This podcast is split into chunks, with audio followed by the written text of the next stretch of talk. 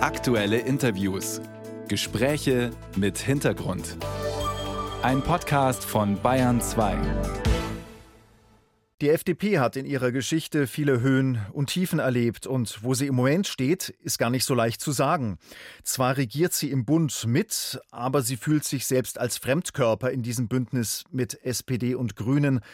Und in der aktuellen Sonntagsfrage des ARD Deutschland Trends steht sie bei ernüchternden 4 Prozent.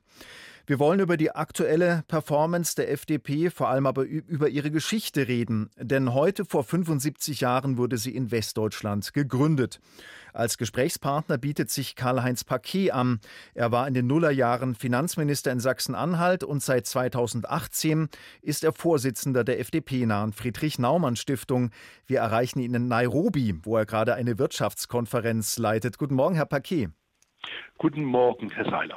Schauen wir mal auf die großen Wendepunkte der deutschen Nachkriegsgeschichte. Soziale Marktwirtschaft verbinden wir mit Erhard, Ostpolitik mit Brandt, Wiedervereinigung mit Kohl. Da ähm, denken wir aber auch an Hans-Dietrich Genscher und seinen legendären Auftritt in der Prager Botschaft 1989. Ich bin gekommen, um Ihnen mitzuteilen, dass heute Ihre Ausreise beginnt. Ja, eine Sternstunde der deutschen Geschichte hört man immer wieder gern. Herr Paquet, wurde hier ein zentraler Beitrag der FDP hm, zur deutschen Geschichte greifbar?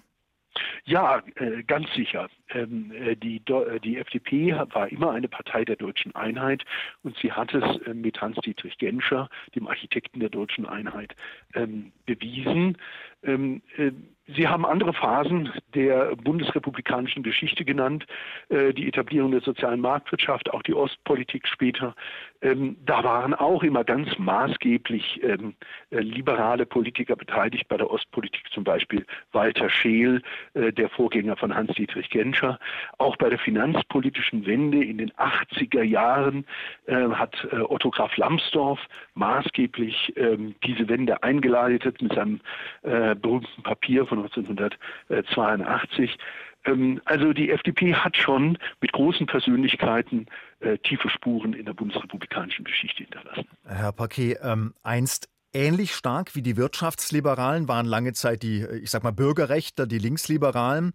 Heute dominieren oder seit geraumer Zeit dominieren äh, die Wirtschaftsleute die Partei. Hat die FDP dadurch in der Breite an Anschlussfähigkeit verloren?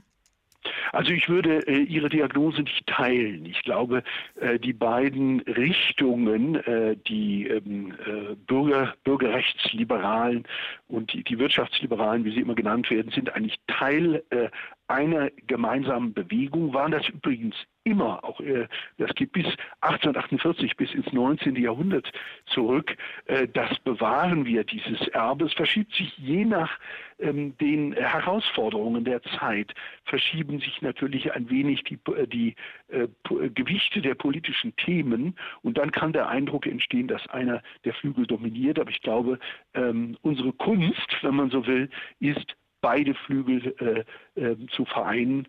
Und ähm, das gelingt manchmal besser und manchmal weniger gut.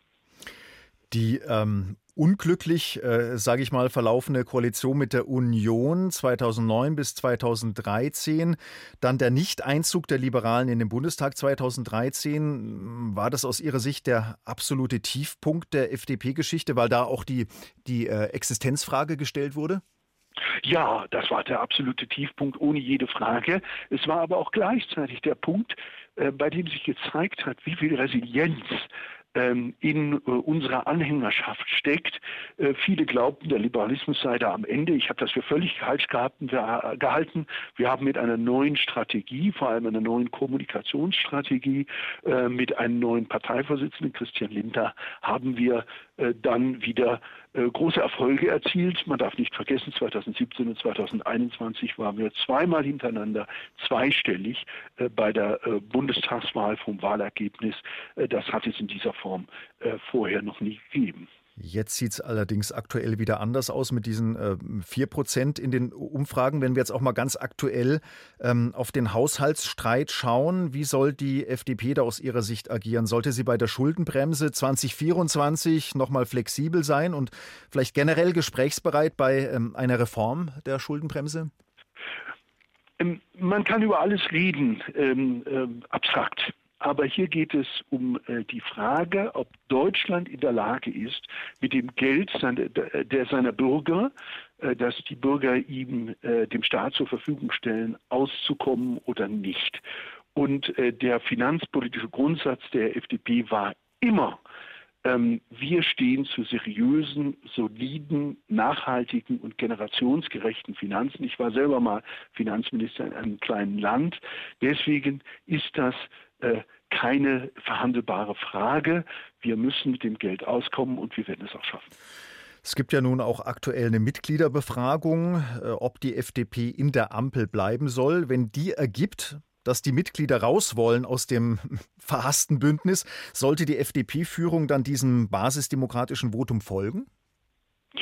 Also zunächst mal ähm, äh, werden wir, wenn die Mitgliederbefragung kommt, werden wir mit Leidenschaft äh, äh, in kurzer Zeit eine Entscheidung finden. Ich bin sicher, die ist für den Verbleib in der Koalition, was ich äh, auch für absolut vernünftig halte. Wenn man Verantwortung übernimmt, muss man für diese Verantwortung stehen. Das heißt nicht, dass wenn fundamentale Dinge nicht durchsetzbar sind, dass nicht auch ein Ende der Koalition denkbar wäre. Ähm, aber äh, wir äh, müssen uns zu dieser Koalition bekennen, zur Verantwortung für Deutschland. Das haben wir immer getan in unserer Geschichte und das tun wir auch jetzt.